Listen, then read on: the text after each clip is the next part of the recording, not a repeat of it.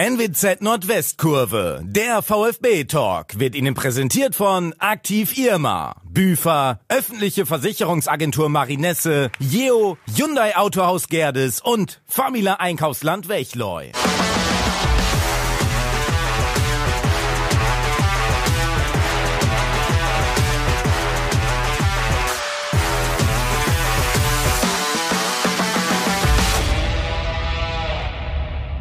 Schon mal ganz gut los. Herzlich willkommen zur Nordwestkurve der VfB Talk. Hier sind ganz, ganz viele Menschen bei uns im Lambertihof in Oldenburg. Schön, dass Sie, dass ihr alle da seid. Wir haben uns im Vorfeld nämlich schon aufs Du geeinigt. Gute Geschichte.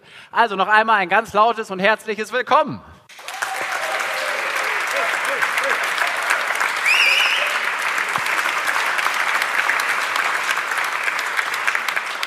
Ja, und wir haben natürlich auch wieder viele, viele spannende Gäste eingeladen. Ich fange mit der Dame am Tisch an. Kea Eckermann ist bei uns Trainerin vom TUS Büppel, gebürtig aus Würdemshafen, hat auch eine Bundesliga-Karriere in einer Frauenbundesliga hinter sich. Schön, dass du bei uns bist. Ja, Dankeschön.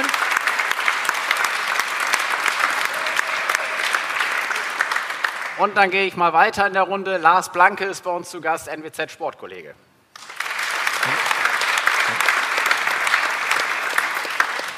Und wir bleiben auch in der NWZ-Redaktion. Das ist sein Debüt hier in dieser Runde. Schön, dass du bei uns bist. Sarum Siebenhaar, der ist so ein bisschen Social Media aktiv. Also wenn ihr Fragen habt an die NWZ, kann gut sein, dass die bei ihm landen, vor allem wenn es um den VfB geht. Herzlich willkommen. Moin.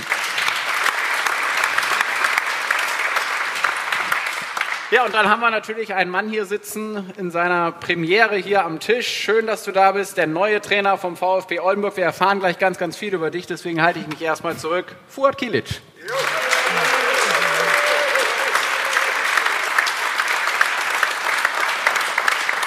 Und Fuad, lass uns vielleicht mal, lass uns vielleicht mal direkt am Anfang eine Frage klären, die für alle ganz wichtig ist. Dein Nachname. Ich habe jetzt Kilic gesagt, ist hoffentlich richtig, sonst äh, Kriege ich gleich in einen Löffel? Ja, bei uns, äh, ich bin ja gebürtig aus der Türkei und da gibt es auch dieses I ohne I-Pünktchen. Das wird dann Ö ausgesprochen. Normal heißt es Kilic, aber ich komme schon damit klar, dass ihr mich dann Kilic nennen könnt und dürft, selbstverständlich, klar. so wie es ihr einem halt einfach einfällt. Aber richtig ist Kilic. Kilic, genau. Also kurzes I. Ja, kurzes und dieses K. K. Kilic. Genau, ja. Ich werde mich sehr bemühen. Übersetzt Schwert heißt das. Ich nenne dich einfach Fuad. Fuad ist das Beste, genau, alles gut, kommen wir klar. Das ist am einfachsten. Fuad, ich mache auch direkt mit dir weiter. Wir haben in dieser Runde beim äh, VfB-Talk so ein bisschen eine Tradition entwickelt, dass wir, die wir hier vorne sitzen, unseren Gästen einen Satzanfang mitgeben, den ihr dann spontan zu Ende führen müsst. Das wollen wir natürlich auch heute machen und mit dir fange ich tatsächlich an. Meine Mission beim VfB ist gescheitert, wenn. Ja, klar, wenn der Klassenerhalt nicht äh, ja, zustande kommt, was wir nicht hoffen, dann äh, wäre das bitter für uns alle, denke ich mir. Aber ich bin sehr zuversichtlich, dass wir das gemeinsam hinbekommen. So.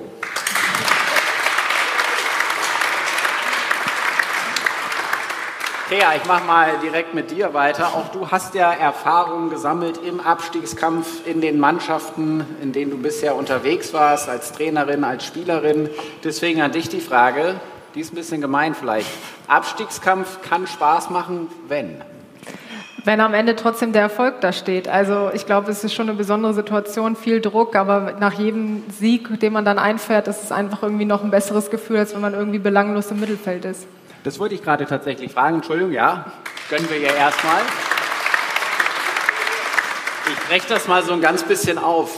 Frage ich mal euch beiden jetzt hier vorne, was macht mehr Spaß? Zu dümpeln im Mittelfeld und zu wissen, okay, nächstes Jahr erste Liga oder dritte Liga, welche Liga auch immer, ist safe oder wirklich bis zum Ende Vollgas? Ich glaube, das ist unterschiedlich. Also es kommt darauf an, wenn man Sachen ausprobieren möchte oder vielleicht auch mal eine andere Formation, andere Prinzipien ähm, spielen, eine andere Philosophie durchführen, dann kann man sicher mit einem gesicherten Mittelfeldplatz das auch mal ausprobieren. Ähm, ist natürlich auch ein bisschen stressfreier, äh, aber am Endeffekt, wenn man am letzten Spieltag dann irgendwie den Klassenerhalt sichert, ist es, glaube ich, nochmal ein ganz besonderes Gefühl. Was sagst du? Ich meine, du bist hier, du scheinst irgendeine gewisse Idee zu haben. Ja, also ich meine, wenn man klar, äh, klar Trainer vorher gewesen wäre von der Mannschaft, dann will man eigentlich mit dem Abstieg nichts zu tun haben. Dann ist man froh, wenn man im gesicherten Mittelfeld mindestens ist und, und wie du auch gesagt hast, natürlich äh, Dinge probiert, auch perspektivisch gesehen weiterentwickeln kann, als dann gegen den Abstieg äh, zu spielen, was sehr nervenaufreibend ist und vor allem äh, von wöchentlichen Ergebnissen abhängig ist und vor allem immer du schauen musst, wie haben die anderen gespielt, wo befindest du dich gerade und äh, wie geht die Mannschaft damit äh, um und an welchen Stellschrauben musst du noch weiter drehen. Das heißt, weil in unserer Situation, wissen wir ja auch, kann es bis zum letzten Spieltag gehen. Und da muss man gucken, dass man äh, hochkonzentriert ist und vor allem, wenn kurzfristig auch Misserfolge da sind, die schnell abarbeitet und nach vorne schaut, weil ansonsten äh, kriegt man dann äh, Probleme, wenn man in so eine Negativspirale weiter reinkommt. Das wird ein Thema sein, das haben wir gleich nochmal. Danke.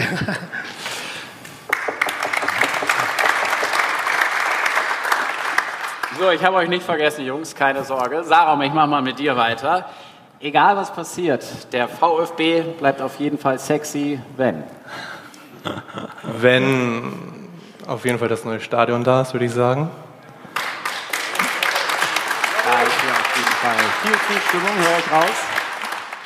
Und selbst bei einem Abstieg, weil wir hoffen, dass es nicht passiert, der ist es ja auch immer wieder die Chance, dann was Neues aufzubauen. Und äh, deswegen sehe ich da nicht schwarz für die Zukunft. Sauber. Und Lars, für dich habe ich natürlich auch was. Wenn alles geht, nichts spielt eine Rolle. Dieser Spieler muss zum VfB, weil. Egal von woher? Egal wovon, du bist quasi der Infantino des Fußballs, du kannst machen, was du willst. Dann würde ich sagen Niklas Füllkrug. Der hat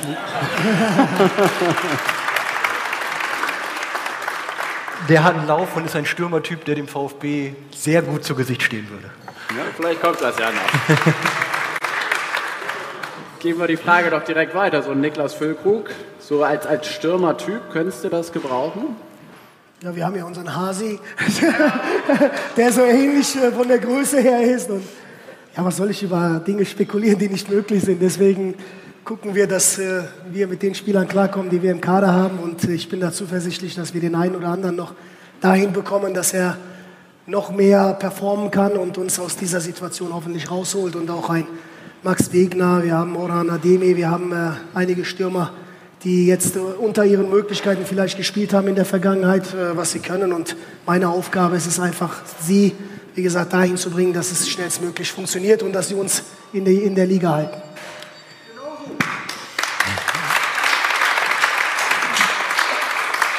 Kurt, ich habe ja angedroht, wir wollen dich ein bisschen kennenlernen, nachdem du jetzt hier bei uns in Oldenburg bist, Teil der großen VfB-Familie geworden bist.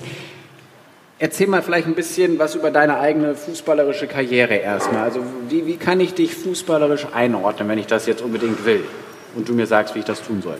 Ja, ich meine, ich habe mehr im äh, zentraldefensiven Mittelfeld gespielt. Ich habe äh, bis zur Amateuroberliga hier in Deutschland quasi Fußball spielen dürfen. Damals gab es ja auch die dritte Liga nicht und die, die Regionalliga nicht. Und da war die, die Amateuroberliga die, die höchste Liga im Amateurbereich.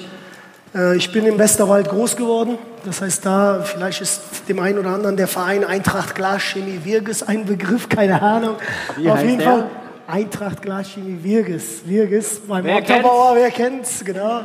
Auf jeden Fall dort, äh, wie gesagt, Jugend durchlaufen, Oberliga gespielt, dann bin ich zum Studieren nach Köln, habe da halt einige Vereine durchlaufen, kurz mal in der Türkei gewesen, in der zweiten Liga, aber äh, dann wieder zurück, um das Studium zu beenden, wo ich gesagt habe, komm, ganz nach oben reicht's nicht, wird jetzt kein hundertfacher Bundesligaspieler, konzentriere dich auf deinen Beruf.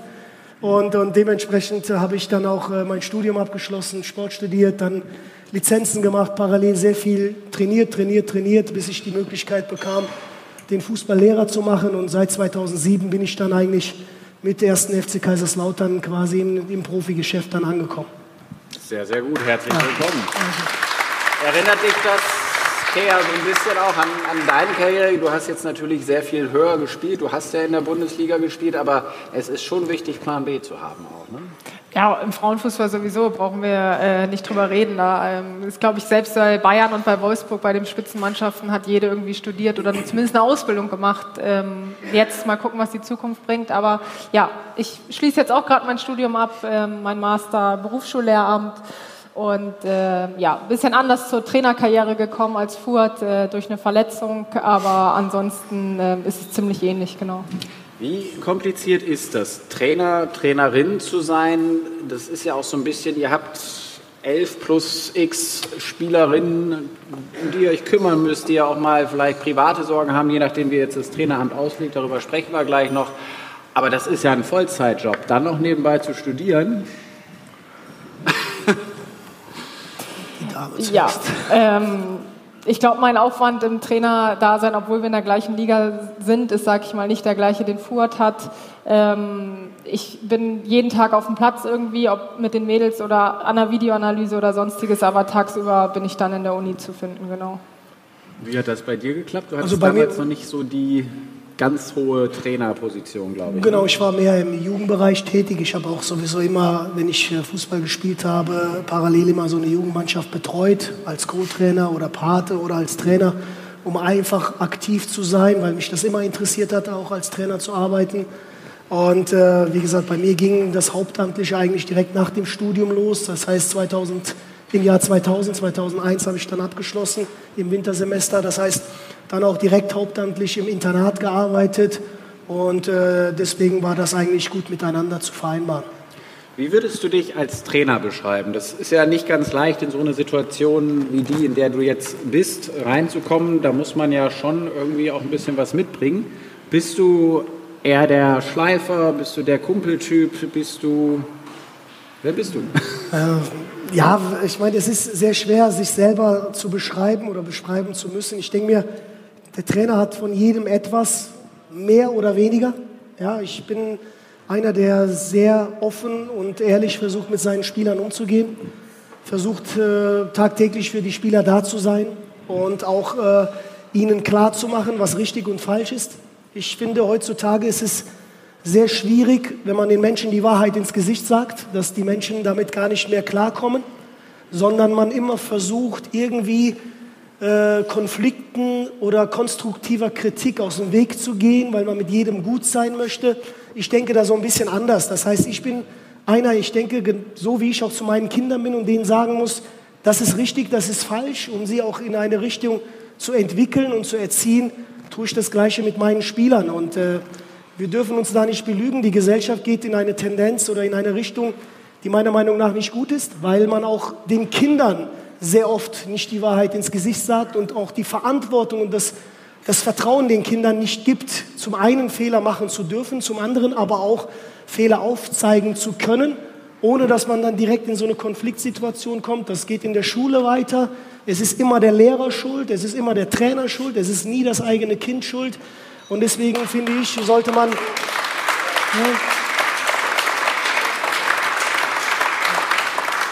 sollte man, finde ich, immer offen ehrlich mit der Situation umgehen. Ich hasse es, wenn man Menschen belügt. Das heißt, denen ins Gesicht lacht und irgendwas erzählt, was nicht richtig ist und trotzdem einen Spieler draußen lässt. Wenn ich jetzt einem Spieler erzähle, boah, du trainierst super, du, du machst das, du machst dies, und am nächsten Wochenende ist er nicht im Kader, dann sagt er, was ist denn mit dem los? Und ja. da bin ich, wie gesagt, schon derjenige, wo ich ganz klar aufzeige, das und das und das fehlt und das und das erwarte ich, damit du bei mir spielst. Und solange musst du hart dafür arbeiten. Und, und ich finde, man muss als, als Trainer denke mir, kannst du auch bestätigen, Menschenfänger sein. Ein Klopp ist Klopp, weil er Klopp ist, ja, weil er die, die Spieler faszinieren kann, äh, überzeugen kann. Und das ist meiner Meinung nach diese, diese Führungskompetenz und diese, diese Vermittlungskompetenz, ich denke, ist, denke ich, äh, denke ich mir, das Wichtigste, was ein Trainer haben muss, um, um auch diesen Weg gehen zu können. Und so ein bisschen Fachwissen bringt der Klopp auch mit. Ja, auf jeden Fall.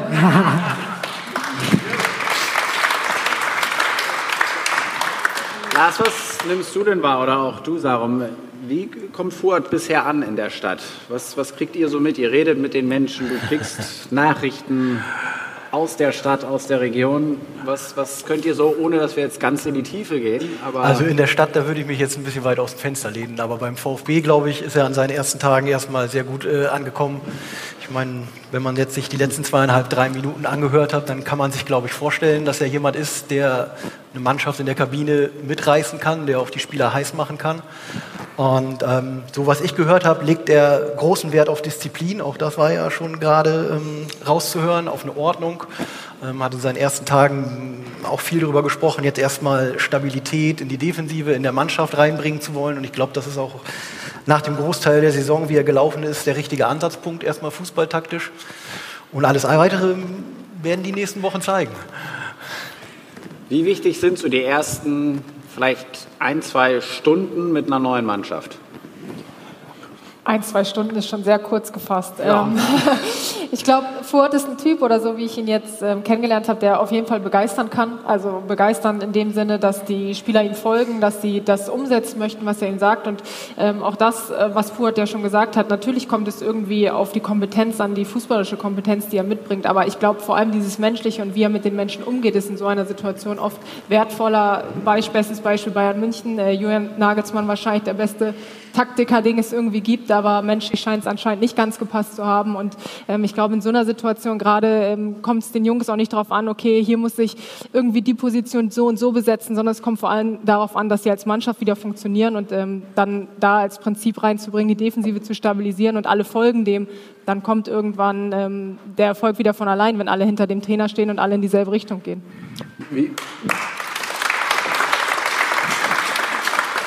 Wie froh bist du, dass Nagelsmann erst jetzt auf den Markt gekommen ist und nicht schon vor ein paar Wochen? Wäre schwer geworden für mich, glaube ich, wenn er, wenn er in Oldenburg anheuern wollte. Ja, Was soll ich dazu sagen? Ich habe was ähm, ganz Interessantes gelesen. Wolfgang Sittger, der Präsident vom VfB, der hat gesagt, ähm, was ihn überzeugt hat, dich am Ende zu verpflichten, war, dass du nicht mit deiner äh, Philosophie um die Ecke gekommen bist, sondern dass du versucht hast, eine Philosophie für die Mannschaft zu finden. Wie anpassungsfähig bist du? Ist das jetzt nur ein Momentum am Anfang oder ist das grundsätzlich so ein Skill, den du als Trainer glaubst zu haben, dass du sehr, sehr anpassungsfähig bist? Also ich meine, ich habe meine Trainerlaufbahn angefangen in der Fußballschule, wo die Eltern Geld bezahlt haben, damit ihre Kinder Fußball spielen und Fußball lernen. Und äh, dann äh, übergegangen in ein Internat, wo das so ähnlich gestaltet war. Das heißt, man musste dann aus, aus ja, nicht falsch verstehen, einigen Spielern, die nicht so talentiert waren, ich wollte nicht Blinde sagen, aber so. aber Wir sind ja unter das, uns. Das heißt, äh, versuchen trotzdem das, das Maximum rauszuholen und, und äh, immer ans Limit zu kommen und zu, und zu entwickeln. Das ist so meine Prämisse, immer das Maximum in den Spielern zu erkennen und auch, auch zu fördern und zu fordern. Und äh, dementsprechend ist es für mich äh, selbstverständlich, sage ich mal, in der Form äh, mit den Spielern arbeiten zu wollen, sie weiterentwickeln zu wollen und nicht dann, vor allem jetzt in der Situation, in der sich Oldenburg befindet, wenn ich da ankomme und irgendwas philosophiere mit äh, Vereins-DNA und ich will so spielen wie Barcelona und Manchester City und nur Tiki-Taka, das wäre Quatsch, weil das ist gar nicht realisierbar und, und das wäre nur sich einfach selber verkaufen wollen. Es geht in der Situation darum, das Ganze zu analysieren, die Mannschaft zu analysieren, den Kader zu analysieren und zu überlegen, wie kann ich den einen oder anderen Spieler anders verpacken, wie sehe ich das, äh, wie kann ich es taktisch anders angehen um Stabilität zu bekommen, um erfolgreicher Fußball zu spielen. Oh, und manchmal muss es jetzt in unserer Situation nicht schön aussehen, sondern wir müssen punkten. Ich würde gerne auch anders spielen wollen, aber wir müssen uns der, wir müssen die Situation annehmen, wie sie ist und das andere später nach und nach entwickeln. Und, und das ist das, was ich auch ganz klar hervorgehoben habe bei den äh, Einzelgesprächen oder bei den Vorstellungsgesprächen äh, mit den einzelnen Verantwortlichen. Und ich bin froh, dass Sie auch der gleichen Meinung haben, weil es scheint ja auch, dass Sie dann Ahnung vom Fußball haben.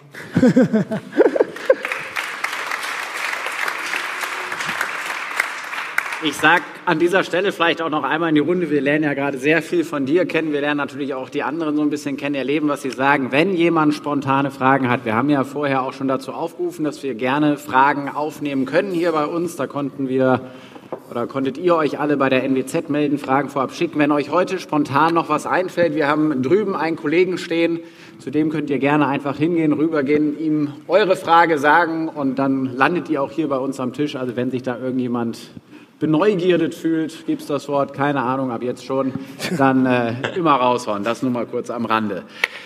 Wenn wir mal kurz bei dem Thema Spielphilosophie bleiben, wenn ich dich jetzt auf ein weißes oder wenn du jetzt mir auf ein weißes Papier eine Spielphilosophie malst, was für eine ist das? Geht die eher nach vorne? Ist das eher italienisch Catenaccio geprägt? Wo finde ich dich? Nein, nein, es ist so, dass äh, ich denke, wir sind weit davon weg, nur die Philosophie an einem bestimmten Spielsystem festzumachen.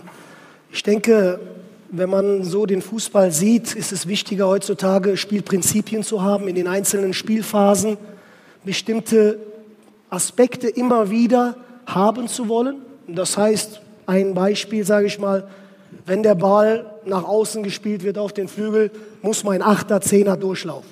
Ja, das heißt, die letzte Linie tief versuchen zu überwinden, damit er zum einen mindestens Raum ziehen kann oder der Ball dann auch da in diesen Raum gespielt werden kann. Das heißt, es gibt viele Spielprinzipien für mich, für Offensive und Defensive, die ich versuche mit meiner Mannschaft zu erarbeiten.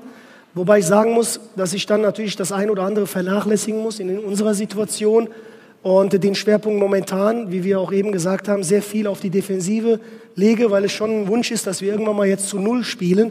Äh, das ist eine sehr gute Voraussetzung, dass man auch dann Spiele gewinnt oder mindestens einen Punkt mitnimmt. Und alle Mannschaften, die um was spielen, spielen sehr oft zu Null.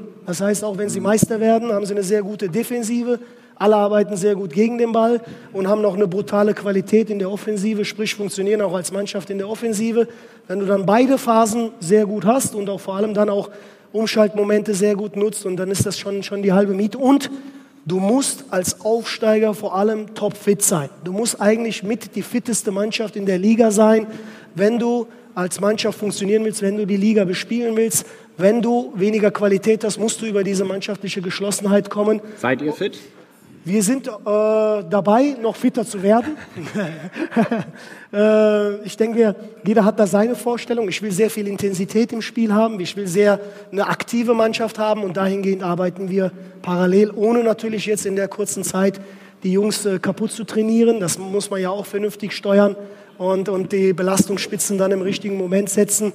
Das tun wir. Wir haben bestimmte Powertage, ne, wie jetzt auch gestern, wo die Jungs eine Doppelteinheit hatten und, und froh waren, dann auch, auch irgendwann mal abends wahrscheinlich zu essen und im Bett zu landen.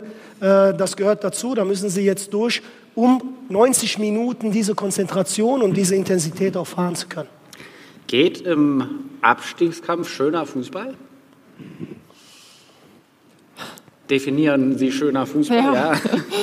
Klar, Kampf ist natürlich immer ein, ein, wichtiger, ein wichtiges Momentum, gerade im Abstiegskampf, aber auch grundsätzlich. Aber es, es heißt ja immer so schön, schön spielen ist egal, Hauptsache kämpfen und treten und beißen. Aber Geht das auch anders? Ich glaube, auch das ist abhängig ähm, von der Mannschaft an sich. Also wenn ich keine Spieler habe, die irgendwie äh, übers Kämpfen, Beißen und so weiter kommen, sondern die eigentlich äh, schön spielen, ähm, und dann irgendwie unten drin hängen, weil sie einfach gerade einen, einen, schlechten Lauf haben oder sonstiges. Aber dann sollte ich sie nicht verändern und daraus Kämpfer und Beißer und Treter machen, sondern da muss ich irgendwie andere Wege finden, sie wieder zu ihrer Stärke zurückzuholen. Und ich glaube, ein Beispiel jetzt ist irgendwie oder lange Zeit ja auch jetzt in der Bundesliga Leverkusen gewesen, wo jeder weiß, sie können Fußball spielen, die hingen dann aber unten drin, weil es einfach nicht lief und so weiter. Dann brauche ich da trotzdem keine Tretertruppe draus machen, sondern dann sollen sie weiter in ihrer Philosophie, schnelles Umschaltspiel, ähm, gutes Spiel über die Flügel und so weiter arbeiten. Und das ist einfach abhängig von Mannschaft zu Mannschaft. Das kann man nicht ähm, pauschalisieren. Darf ich noch was dazu sagen noch? Ausnahmsweise. Ich denke, das grenzt sich nicht gegenseitig aus. Das heißt, wenn man laufen und kämpfen kann, heißt das nicht, dass man nicht gut Fußball spielen darf. Im Gegenteil, dann bist du konzentrierter, dann machst du auch im eigenen Ballbesitz mehr Wege. Das Freilaufverhalten ist viel intensiver.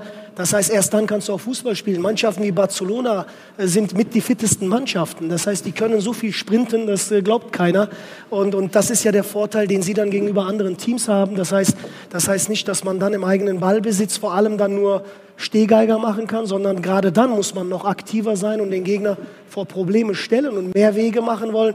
Deswegen finde ich, wenn man aber in der Sache drin ist, dann fällt das wesentlich einfacher, Fußball zu spielen, als wenn du dann nur passiv bist und abwartest und so verteidigen willst, weil im Umkehrschluss bist du direkt drin, die Umschaltmomente nutzt du dann optimal, ohne nachzudenken. Wir wissen, wenn ein Fußballspieler nachdenkt, dann kannst du das vergessen. Nein, nein, so war das nicht gemeint. Hast es aber, wir haben es auf Band. Das geht um den Zeitverlust. Kommen wir mal langsam ans Eingemachte, an die aktuelle Situation. Du hast den VfB Oldenburg übernommen in einer Situation, wo sie wirklich viel verloren haben. Das, denen ging es nicht gut als Mannschaft, tabellarisch vor allem gesehen. Was habt ihr vielleicht auch erstmal schon im Vorfeld gemerkt? Wie sehr hat es da rumort im Verein? Was hast du vielleicht auch mitbekommen? Kamen da schon Briefe, die den alten Trainer vielleicht früher ersetzen hätten wollen? Ja, ich denke mal, bei so einem Lauf, wenn man ne, bei so einem Negativlauf, ich glaube, da ist die Stimmung überall schlecht, sowohl bei Spielern als bei Trainern als auch bei den Fans. Ist ja auch völlig verständlich. Ähm, und man hat irgendwann eigentlich ja nur darauf gewartet, dass es passiert äh, und dass ein neuer Trainer kommen wird. Und die ersten zwei, drei Spiele haben ja auch sprechen ja für Fuhrt, äh, dass es der richtige Schritt war. Absolut. Also ich finde nicht, dass es furchtbar lange im Verein rumort hat. Es ging dann tatsächlich dafür, dass sie schon so eine lange Sieglosserie hatten, dann am Ende doch relativ schnell. Ähm, der Knackpunkt war, glaube ich, für alle das Halle-Spiel, das Heimspiel in Überzahl 60 Minuten 0-1 verloren. Ich glaube, dann ging es innerhalb von zwei Wochen, dass die Stimmung so gekippt ist, dass der Verein sich dann dazu entschieden hat, den Trainer zu wechseln. Ähm, ja, und der erste Effekt hat natürlich erstmal geklappt. Ne? Sechs Punkte aus neun Spielen. Wenn der VfB diesen Schnitt halten könnte, wäre das locker der Klassenerhalt. Ähm, aber ich meine, es wird jedem bewusst sein, dass natürlich jetzt auch ein schweres Restprogramm äh, auf den VfB wartet. Und, ähm, Mit das Schwerste fast von allen. Das Schwerste würde ich auch sagen. Wobei, was ist schwer in dem Schlussspurt? Dann geht es vielleicht für die eine oder andere Mannschaft geht's um nichts mehr. Ähm, ohnehin kommen da gewisse Faktoren dazu psychische Stärke an den letzten Spieltagen, ähm, die vielleicht am Anfang der Saison noch nicht so die, die Rolle spielen. Also da wird schon einige, die ein oder andere Überraschung passieren, mit der man bis jetzt nicht rechnet. Also letztes Wochenende gewinnt Bayreuth in Dresden. Ich glaube, Bayreuth hat vorher fünfmal verloren, viermal verloren. Dresden zehnmal in Folge nicht verloren oder gewonnen. Da rechnet kein Mensch mit. Ähm, sodass da der ein oder andere Faktor in den nächsten Wochen eine Rolle spielen wird, der vielleicht in der Hinserie, wo der VfB eben genau gegen diese Mannschaften, die jetzt kommen, nicht gewonnen hat, beziehungsweise alle verloren hat, ähm, der das schon noch verändern wird.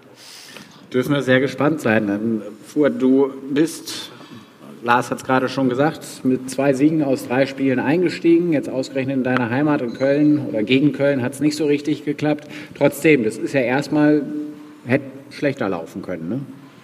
Ja, definitiv. Sehr schade mit dem Spiel jetzt am Wochenende. Ich denke mir, die Jungs hätten sich mindestens ein Unentschieden verdient. Wir haben äh, meiner Meinung nach äh, nochmal eine Schippe draufgelegt im Vergleich zu Bayreuth. Da hatten wir vor allem in zweiter Halbzeit fast 30, 35 Minuten, wo, wo wir hinterhergelaufen sind, wo es nicht so funktioniert hat, wie wir es wollten, auch wenn wir gewonnen haben. Das war gegen Viktoria besser. Klar ist, dass man geschockt ist, wenn man so einfache Tore bekommt und 2-0 sehr früh hinten liegt. Aber wir haben, denke ich mir, vor allem nach der Halbzeit, die gesamte zweite Halbzeit auch sehr dominant versucht zu agieren, weiter nach vorne gespielt und hätten auf jeden Fall äh, das 2-2 verdient. So verlierst du 3-1 und, und äh, dann ist das Ergebnis eigentlich weitaus höher, als das Spiel eigentlich hätte sein müssen. Aber es gibt mir weiter Mut, dass wir diese Linie weiter fahren und dass die Jungs vor allem das Spiel abhaken. Wir müssen jetzt jedes Spiel für sich direkt abhaken, egal ob gewonnen oder verloren als Finalspiel sehen, wie man das so schön sagt, weil letzten Endes ist das nächste Spiel wieder das Wichtigste, wo es halt ums Überleben geht. Und das versuche ich den Jungs klarzumachen. Aber diese Entschlossenheit, diese Gier, dieses, dieses selbstbewusste Agieren, diese Überzeugung in jeder Aktion und jedem Spiel muss bis zum Ende gefahren werden. Und wenn es sein muss, muss man nach Dresden fahren und am letzten Spieltag das Ding dann ziehen. Und hoffentlich ist bis dahin dann Dresden aufgestiegen und die kommen dann halt besoffen aus Mallorca zurück. und dann, damit hat sich das Ding, oder? ja. Ich finde auch ganz gut, in deinem äh, Minutenmonolog gerade hast du, glaube ich, ungefähr 55 Euro ins Phrasenschwein. also, ich habe noch nichts verdient bei Oldenburg, deswegen. Klarer Hinweis. Vielleicht kommen wir mal, Sarum, zu dir. Du hast ja Fragen mitgebracht von Menschen, die vorab geschickt worden sind. Ähm, vielleicht stellst du einfach mal zwischendurch eine, dass wir da auch die Zeit für finden, weil ich glaube, sonst verplaudern wir uns und auf einmal ist alles vorbei. Das wäre schade drum.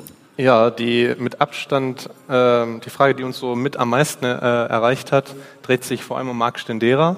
Äh, da haben sich viele gefragt, was mit ihm ist, äh, warum er jetzt auf einmal nicht mehr spielt. Ich glaube, keine einzige Einsatzminute bisher äh, unter dir. Ja, und äh, ich glaube, da sind die Fragezeichen eben groß. Das ist ein, ein eigentlicher sehr hoch veranlagter Spieler, der ja äh, durchaus die Qualitäten hat. Ähm, ja, warum der aktuell ähm, hinten dran steht. Ja, gute Frage. Im Endeffekt hat man, hat man ja vor ein paar Wochen äh, Stendera, sage ich mal, kritisiert, weil er die Leistung nicht gebracht hat. War nicht zufrieden mit dem, was er gebracht hat. Und ich bin einer, wie gesagt, äh, ich weiß, was Marc kann. Ich kenne ihn auch aus der Vergangenheit. Auch wenn ich jetzt nicht mit ihm zusammengearbeitet habe, weiß um seine fußballerischen Qualitäten. Aber auch das habe ich äh, sehr hinterfragen müssen und hinterfragt. Der Junge war über ein Jahr verletzt. Das heißt, äh, dementsprechend hat er kaum Möglichkeit gehabt, auch fit zu werden. Das heißt, er ist ins kalte Wasser geworfen worden, ohne jemanden um Gottes Willen, weil es die Situation erfordert hat. Fakt ist nur, ich äh, da eine andere Herangehensweise habe. Ich dann sage, ich will ihn lieber 100% fit auf dem Platz haben. Dafür muss er jetzt hart arbeiten. Da nehme ich auch in Kauf, dass er ein paar Spiele jetzt erstmal außen vor ist, bis ich ihn soweit habe, dass wir hoffentlich die letzten fünf, sechs Spiele, wenn es sein muss, von ihm profitieren oder drei Spiele, das muss die Zeit zeigen.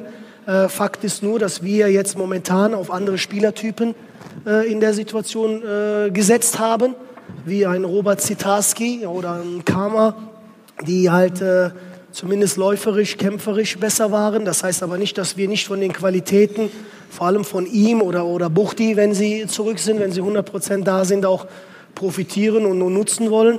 Fakt ist, dass das Marc einer ist, so habe ich ihn auch kennengelernt und so kenne ich ihn auch, äh, der dann auch selber bereit ist, äh, daran zu arbeiten. Das tun wir seit zwei Wochen. Das heißt, er, dass er auch extra Schichten macht, extra Läufe macht, extra arbeitet, weil er einfach auch selbst für sich selber gesagt hat, ich will es auch allen zeigen, dass ich es kann. Aber dafür muss ich Trainer auch selber 100% fit sein und, und wir das dann auch gemeinsam so entschieden haben und so gemeinsam auch tragen und, und äh, auch ihn dahin bekommen, dass er noch für uns ein wichtiger Spieler ist, vor allem in, in der entscheidenden Phase. Hast du da, da du ja früher selber auf der 6 gespielt hast, gerade in diesem Bereich, also 8er, 6er, nochmal ein anderes Auge drauf als bei anderen Positionen? Also, dass du noch mehr weißt, was du von, äh, von den Spielern dort äh, sehen willst? Es kommt ja auf die Mischung an, meiner Meinung nach. Das heißt, wir, haben, äh, wir müssen da auch natürlich eine spielerische Komponente haben, neben einem, der jetzt sehr robust ist, sehr zweikampfstark ist, der auch, auch sage ich mal, so ein bisschen Abräumer ist, äh, muss man ja auch im eigenen Ballbesitz immer wieder Möglichkeit haben, äh, selber auch das Spiel oder den Spielrhythmus zu bestimmen. Und Marc Stendera ist auf jeden Fall ein Spieler, der, ähm, der den Angriff mit einleiten kann, der den Spielrhythmus bestimmen kann, vor allem wenn, wenn Buchti noch, noch dabei ist. Das heißt, da haben wir auf jeden Fall Qualität. Aber nochmal, es geht nicht darum, dass ich die Position so oder so besetzt haben möchte, sondern das ist das, was ich momentan 100 Prozent zur Verfügung habe und wo ich denke, das funktioniert momentan besser als das andere. Und da ist auf jeden Fall noch viel Luft nach oben. Und entscheidend ist, dass auch die, die Bereitschaft von dem Spieler da ist, wie Marc, der erfahren genug ist, zu sagen, Trainer 100 Prozent, ich bin dabei und äh, wir ziehen das gemeinsam durch. Also Marc Stendera nimmt die Situation an. Wie wichtig ist denn, die Frage geht auch gerne wieder an euch beide, wie wichtig ist denn ähm, Fitness im Vergleich zu Erfahrung beim Abstiegskampf? Also Marc Stendera, definitiv ein Spieler, der viel gesehen hat in seiner Karriere, der viel gespielt hat in seiner Karriere, nicht ganz 100% fit, sagst du gerade, versus 19-jähriger Jungspund mit Vollpower, aber eben auch noch grün hinter den Ohren. Ich glaube, wir sprechen bei den Spielern, die Furt genannt hat, ja nicht von 19-jährigen Jungspunden, sondern ähm, das ist natürlich auch seiner Spielweise geschuldet, in Anführungszeichen, dass Furt sagt, er legt Wert darauf, dass es intensiv ist, dass viel gelaufen wird, dass die Mannschaft fit ist und die Mannschaft muss fit sein. Ähm, ich glaube auch, ähm, meine Mädels haben zu spüren bekommen, dass ich darauf sehr viel Wert aufs Umschaltspiel, auf schnelles Umschaltspiel und ähm, ja, wir spielen 90 Minuten Angriffspressing und entsprechend musste da natürlich auch irgendwie eine Grundlage geschaffen werden vorher und wenn das Furts Philosophie ist, ist und auch ähm, seine Prinzipien, dass jeder Ball zum Beispiel angesprintet wird, jeder Pass angesprintet wird, das heißt nicht die Spieler, sondern die, die Pässe angesprintet werden, dann ähm, kann man natürlich mit einem Spieler, der 60 Prozent fit ist, egal wie gut er technisch oder auch erfahrungsmäßig ist, dann fehlt er einfach in, in den Wegen, die er gehen muss. Ähm, fehlt er dann einfach und das kann die Mannschaft dann an sich nicht kompensieren, ähm, wenn das die Philosophie ist. Und ähm, von daher gebe ich Ihnen da recht. Trotzdem, also die Frage war jetzt gar nicht speziell auf den VfB gemünzt, sondern grundsätzlich. Also wie wichtig ist Erfahrung im Vergleich zu Fitness bei einer Mannschaft? Wo, wo ist da die Waage vielleicht? Beides ist optimal, wenn man beides hat, weil Erfahrung in der Situation ist enorm wichtig.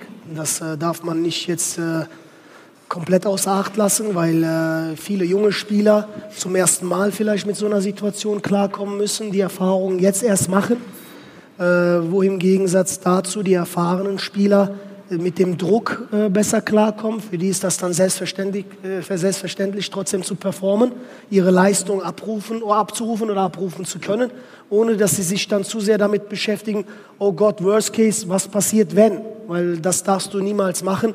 Jedes Spiel, wie gesagt, für sich angehen und, nicht über irgendwelche äh, anderen Dinge, Themen dich nach dem Spiel beschäftigen oder vor dem Spiel irgendwie andere Gedanken haben.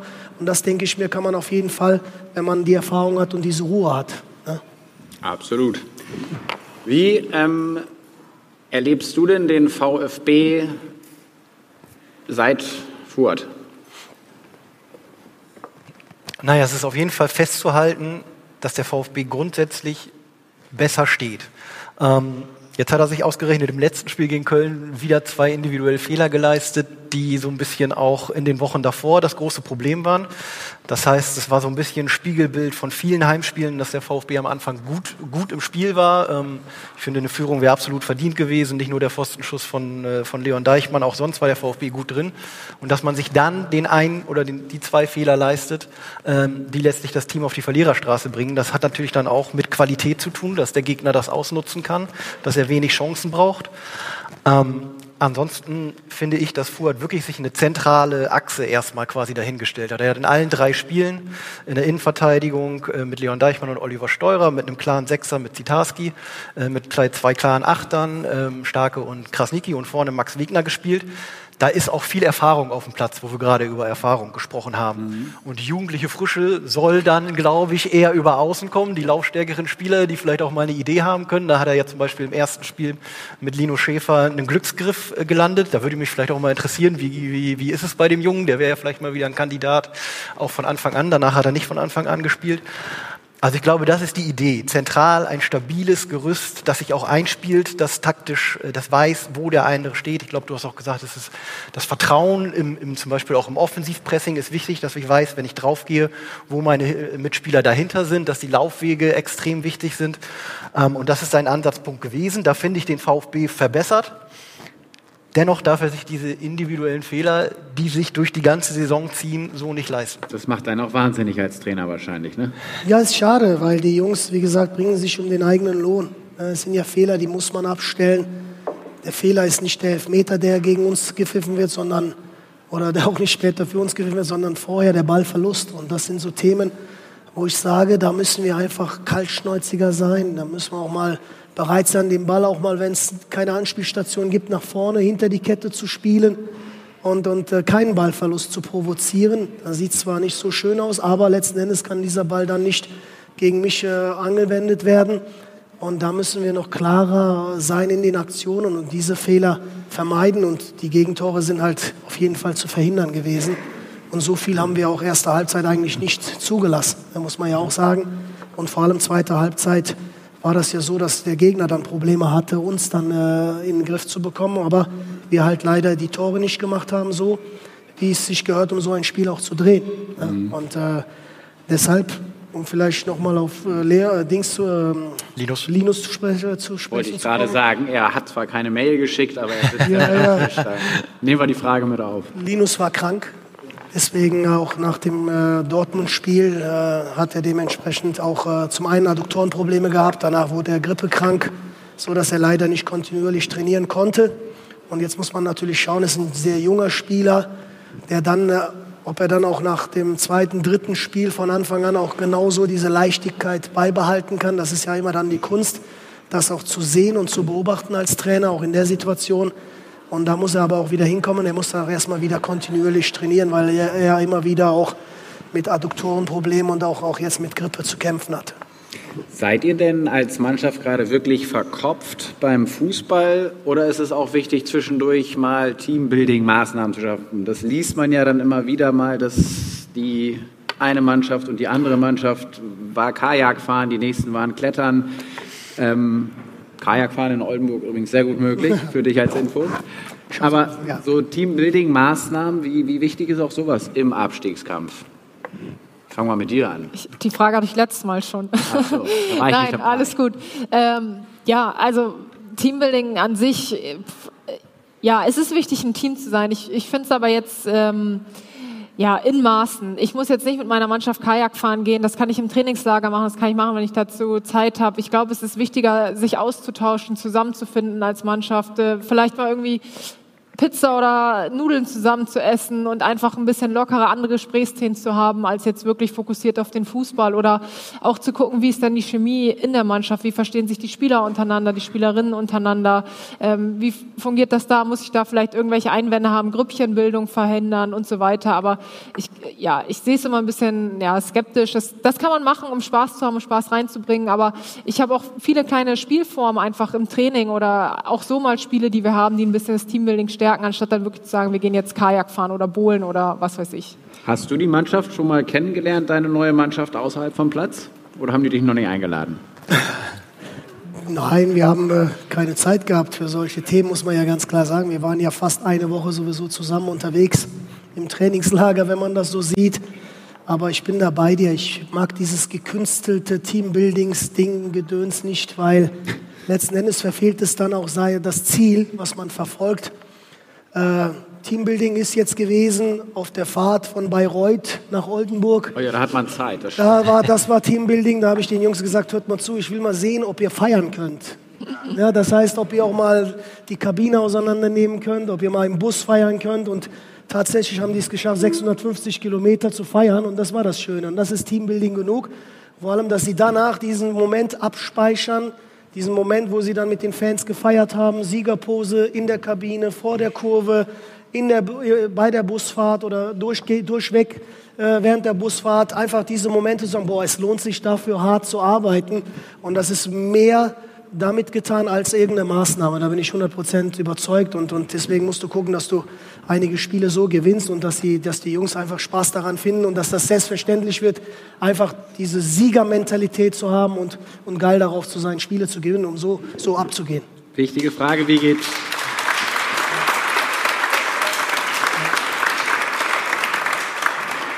Wie geht's dem Bus?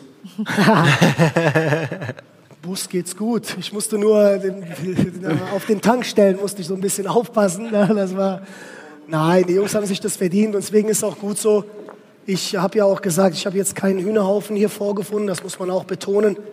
Und trotz alledem, äh, egal was wir hier vorgefunden haben, das war eine intakte Mannschaft, das ist eine gute Mentalität, gute Kameradschaft, gute Arbeitsmoral, das ist Voraussetzung für mich gewesen.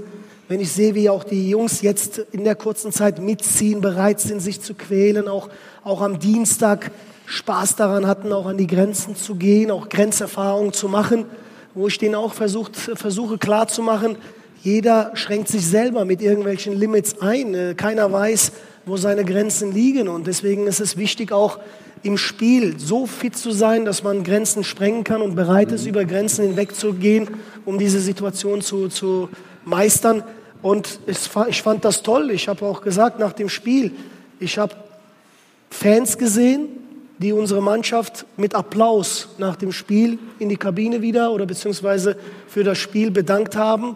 Äh, und das, darauf kommt es an. Und, und das ist das, dass die Jungs mit Stolz vom Platz gehen, auch wenn sie nicht gewonnen haben, sie in den Spiegel schauen können und sagen können, wir haben alles Erdenkliche getan, um Absolut. das Spiel zu gewinnen. Applaus und, kann der VfB genau. Oldenburg und können die ja, Fans. Ja, aber deswegen und, und dieses Spiel zu gewinnen und ich kann in den Spiegel schauen und, und versuche im nächsten Spiel wieder Vollgas zu geben und 100 Prozent zu geben. Mehr als 100 Prozent können wir nicht machen und es hat bei diesem Spiel auf jeden Fall nicht daran gelegen, nicht an der Einstellung.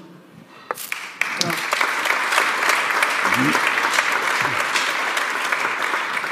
Darum, was hast du uns noch mitgebracht an Fragen? Tatsächlich habe ich hier eine relativ, ja, ich sag mal eine Frage zum Schmunzeln. Äh, Sehr gut. Äh, wie es vielleicht einige mitbekommen haben, äh, hält sich ein gewisser Pierre-Michel Lasogga aktuell bei, beim VfB Lübeck fit äh, in der Regionalliga. Und da kam die Frage auf, äh, warum sich die, die Verantwortlichen beim Verein äh, da nicht mal umgehört hätten, äh, so einen Spieler mal an Land zu holen. Aber, Die sind an Füllkrug dran. Äh, aber ich habe da auch schon mit Lars ein bisschen äh, drüber gesprochen und äh, tatsächlich, glaube ich, ist es äh, rein technisch ja gar nicht möglich, sowas. Ja, ja, also der Fragesteller fragte, ob man den nicht noch für den Saisonendspurt ja. als vereinslosen Spieler verpflichten kann. Das ist aber ja ähm, gar nicht mehr möglich. Also äh, nach dem Sommer kann man zwar noch vereinslose Spieler verpflichten, nach der Sommertransferperiode, aber nach der Wintertransferperiode nicht mehr. Dementsprechend, äh, sowas geht halt einfach nicht. Aber auch tatsächlich, also das klingt natürlich erstmal schön, ein gestandener Bundesliga-Profi, Zweitliga-Profi, der dann auf einmal nach Oldenburg kommt. Das ist aber auch ein ganz anderes Spiel. Ne? Also von erster zu dritter Liga, das ist jetzt nicht so, dass jeder Bundesliga-Stürmer mal eben hier funktionieren würde in der Theorie.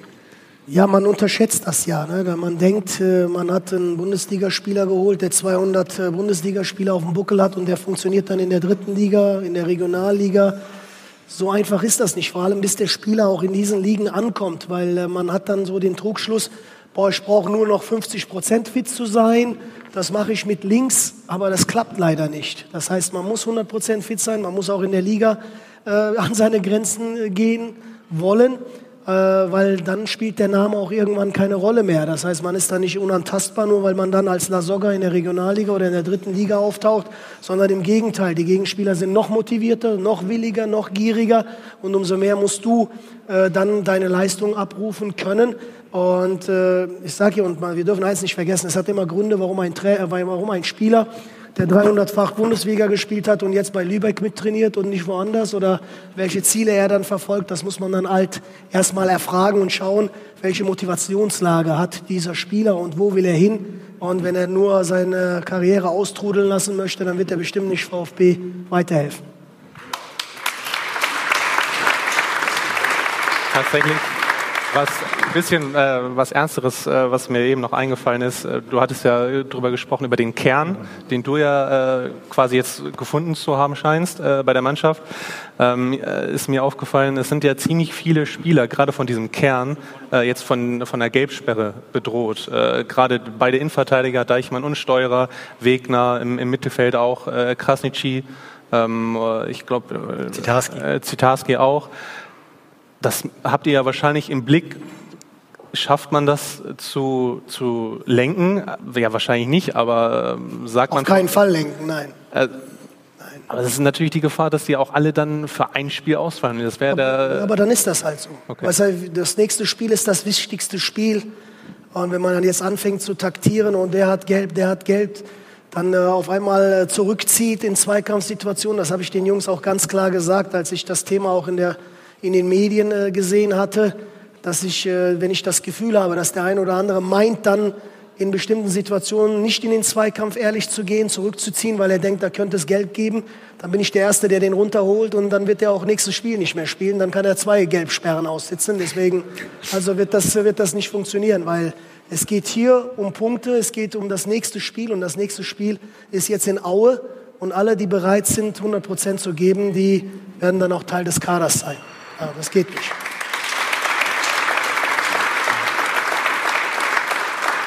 Wenn, wenn wir nochmal auf die Tabelle gucken, ihr seid jetzt Tabellen 18. Ähm, habt 27 Punkte. Das ist ein Punkt eigentlich nur zum Nicht-Abstiegsplatz und zehn Tore. Die wollen wir jetzt mal nicht vergessen. Das ist natürlich eine ganz, ganz enge Tabellenkonstellation. Das ist einerseits super, weil eben alles geht. Andererseits ist es auch ganz schön übel, weil alles geht. Also zweimal nicht gewinnen, kann man ganz schnell wieder unten, ganz unten drin hängen. Wie, wie, wie, nimmst du der Mannschaft diesen Druck, dass sie wirklich sagen kann von Spiel zu Spiel und nicht schon drei, vier, fünf Spiele weiterdenken? Ich würde definitiv selber, ich kann das, den Spielern nicht verbieten, auf die Tabelle zu schauen. Ich habe ja gesagt, es wird Verschiebungen geben bis zum letzten Spiel, da bin ich 100% sicher. Es wird vielleicht am letzten Spiel so, so sein, dass du auf einmal drei Tabellenplätze hochgehst und äh, über den Strich bist weil es halt mit drei Punkten auf jeden Fall möglich ist. Kann sein, dass du dann mit zwei Siegen auf einmal komplett erstmal aus dem Schneider bist. Auf einmal ist Ingolstadt mit drin, äh, auf einmal ist äh, Rot-Weiß Essen mit drin, was wir hoffen, dass wir sie auch reinziehen können. Ja, so leid es mir auch äh, tut. Aber Fakt ist, äh, wie gesagt, es wird Verschiebungen geben und wir dürfen uns nicht daran aufhängen, ob wir jetzt noch unterm Strich oder überm Strich sind. Wir dürfen äh, den Abstand äh, nicht zu groß gestalten, das ist Fakt. Das heißt, solange es rein rechnerisch geht, ist es uninteressant, müssen wir Vollgas geben und, und daran glauben. Was sind für dich so die wichtigsten Knöpfe im Abstiegskampf? Was hast du deinen Spielerinnen vielleicht auch im letzten Jahr gesagt? So, Mädels, so machen wir das jetzt. Wir hatten ja gerade die Diskussion, äh, ich glaube, ich bin da kein Vorbild, was wir im letzten Jahr gemacht haben. Fuhrt hat ja schon gesagt, für ihn wäre es keine Option. Ich habe mich ja tatsächlich selbst eingewechselt. Ich habe extra nicht direkt gefragt. ähm, hat ganz gut geklappt. Äh, das ist natürlich beim VfB keine Option. Ich ähm, glaube auch, dass wir da einfach anders besetzt sind, weil ja, die Mädels spielen unentgeltlich in der dritten Liga und äh, wenn da ein paar Verletzungsausfälle sind, dann können wir es auch irgendwie nicht kompensieren. Ähm, die wichtigsten Köpfe sind Selbstvertrauen und ähm, ja, an sich glauben. Also egal was passiert, in jedem Spiel ist alles möglich. Ähm, ja, wir haben dann gegen den Tabellendritten Kiel gewonnen und so weiter. Und das ist ähm, dann einfach, ja, irgendwie nur, dass, dass man halt an sich glaubt bis zum letzten Ende, dass man bereit ist, ähm, für den anderen auf dem Platz ja, man sagt immer so schön, zu sterben in Anführungszeichen und wirklich jeden Zweikampf, jeden Ball zu holen, sich auch gegenseitig zu pushen, dass man sich nicht nur beim Tor freut, sondern vielleicht auch bei einer, bei einer gelungenen Grätsche oder ja, einfach, ähm, dass man an sich glaubt, Selbstvertrauen hat und einfach diesen Willen zeigt, dass man, dass man sich noch nicht aufgegeben hat. Sehr, sehr wichtig, ja. Hast du noch was für uns? Ja, tatsächlich, da haben wir beide in unserem Podcast auch schon drüber geredet. Lars ist von der Idee ein Riesenfan äh, von einem zweiten Stürmer, ähm, mit zwei Stürmern zu spielen. Ähm, und uns haben auch äh, uns viele Fragen äh, oder Meinungen, sage ich mal, äh, erreicht, die der Meinung sind, dass äh, Max, also Max Wegner, mit der Rolle als einzige Spitze überfordert zu sein scheint Du wirst das am äh, besten wissen. Du hast mir jetzt ja dreimal als einzige Spitze aufgeboten. Ähm, wie ist da auch in, in, Absprache mit dem Trainerteam und auch mit den Spielern, ist die Idee da, auch mal mit zwei Stürmern zu spielen? Die Idee ist auf jeden Fall da. Das heißt, äh, wir mussten erstmal für diese Spiele, die wir hatten, vor allem das Zentrum verstärken. Ja, weil ich gesehen habe, dass da auch in der Vergangenheit gravierend Probleme waren, was den Zugriff angeht.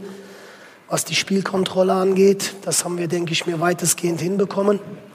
Ähm, Fakt ist, da bin ich äh, vor allem, weil äh, Hasi jetzt, äh, ich nenne ihn Hasi, Hasenhüttel, das heißt, äh, auch wenn er ein Koloss, er Koloss nur ist, noch aber, Hasi genannt. Ja, ja, genau. Das heißt, äh, das heißt, er drängt auch, ist ja auch klar. Und es ist jetzt nichts, nichts Neues, dass wir uns auch damit, damit schon beschäftigen und auseinandersetzen und auch überlegen, wie wir, ob wir die beiden zusammen verpacken oder ob wir es anders verpacken, ohne jetzt grundsätzlich viel am System ändern zu müssen, um auch die Abläufe weiter zu gewährleisten. Mal schauen, bis äh, Samstag haben wir ja noch ein, zwei Tage. Dann äh, überraschen, wie wir da auflaufen werden. Du hast es ja gerade schon erwähnt, unser Talk hier hat inzwischen auch eine Verstärkung bekommen. Der Nordwestkurve Podcast mit euch beiden. Wir haben euch ja schon ein bisschen erleben dürfen. Ganz kurz, wo finden wir den, wenn wir euch noch mehr zuhören wollen, bei noch mehr VfB Insight? Den finden wir auf äh, ganz normal allen bekannten Plattformen, kann man sich den anhören, Spotify etc. Natürlich auch auf mwzonline.de. Ähm, ja, alle zwei Wochen äh, sprechen wir über die aktuelle Lage und ja, geben unser Fachwissen zum Besten. Seid ihr denn nur zu zweit oder habt ihr auch Gäste da, dass da auch vielleicht mal Spieler sind, Fans zu Wort kommen? Noch, noch sind wir zu zweit. Äh, der Podcast läuft ja auch noch nicht so lange. Es sind jetzt vier Folgen. Ähm, aber schon, wir haben auch die Idee, natürlich dann mal Gäste vom VfB einzuladen. Ja. Aber ich sehe schon, wie die ersten Handys gezückt werden und hier schon Knöpfe gedrückt werden. Also das scheint jetzt in die Höhe zu gehen, diese ganzen Abonnementzahlen. Ich finde, das war eine ganz, ganz spannende Runde. Ich finde total schön, dass du da gewesen bist. Sag noch einmal kurz zum Schluss, was macht dich wirklich optimistisch, dass wir hier auch im nächsten Jahr am Tisch sitzen und über Drittliga-Fußball in Oldenburg sprechen? Die Art und Weise nochmal, wie die Mannschaft das annimmt, wie die Mannschaft intern auch äh, tickt und äh, ich auch das angenommen habe, weil ich überzeugt bin, dass wir auch die, die Qualität haben, das, das zu schaffen und äh, wir auch einfach, einfach ehrlich hart arbeiten müssen und ich sehr zuversichtlich bin, wenn die Mannschaft das auch so verinnerlicht, dass auch die, die Punkte zwangsläufig kommen werden, die dann hoffentlich zum Klassenerhalt reichen werden. Herzlich willkommen in Oldenburg, Fuad Kilic. Vielen Dank. Danke. Ja, wir haben wirklich einen, wir haben wirklich einen sehr, sehr emotionalen neuen VfB-Trainer erlebt. Das hat super viel Spaß gemacht, dir zuzuhören. Und wir hoffen natürlich alle sehr, dass dieses Feuer dann jetzt auch in die Kabine einwandern kann, in die nächsten Spiele einwandern kann. Schön auch, dass du bei uns warst, Kea Eckermann.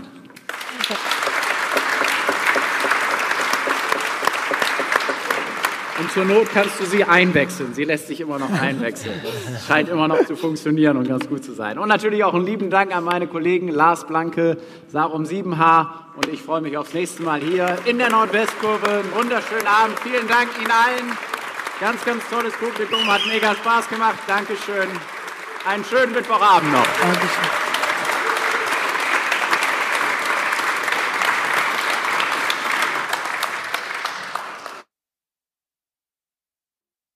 NWZ Nordwestkurve, der VfB Talk, wird Ihnen präsentiert von Aktiv Irma, Büfer, öffentliche Versicherungsagentur Marinesse, Jeo, Hyundai Autohaus Gerdes und Famila Einkaufsland Wechleu.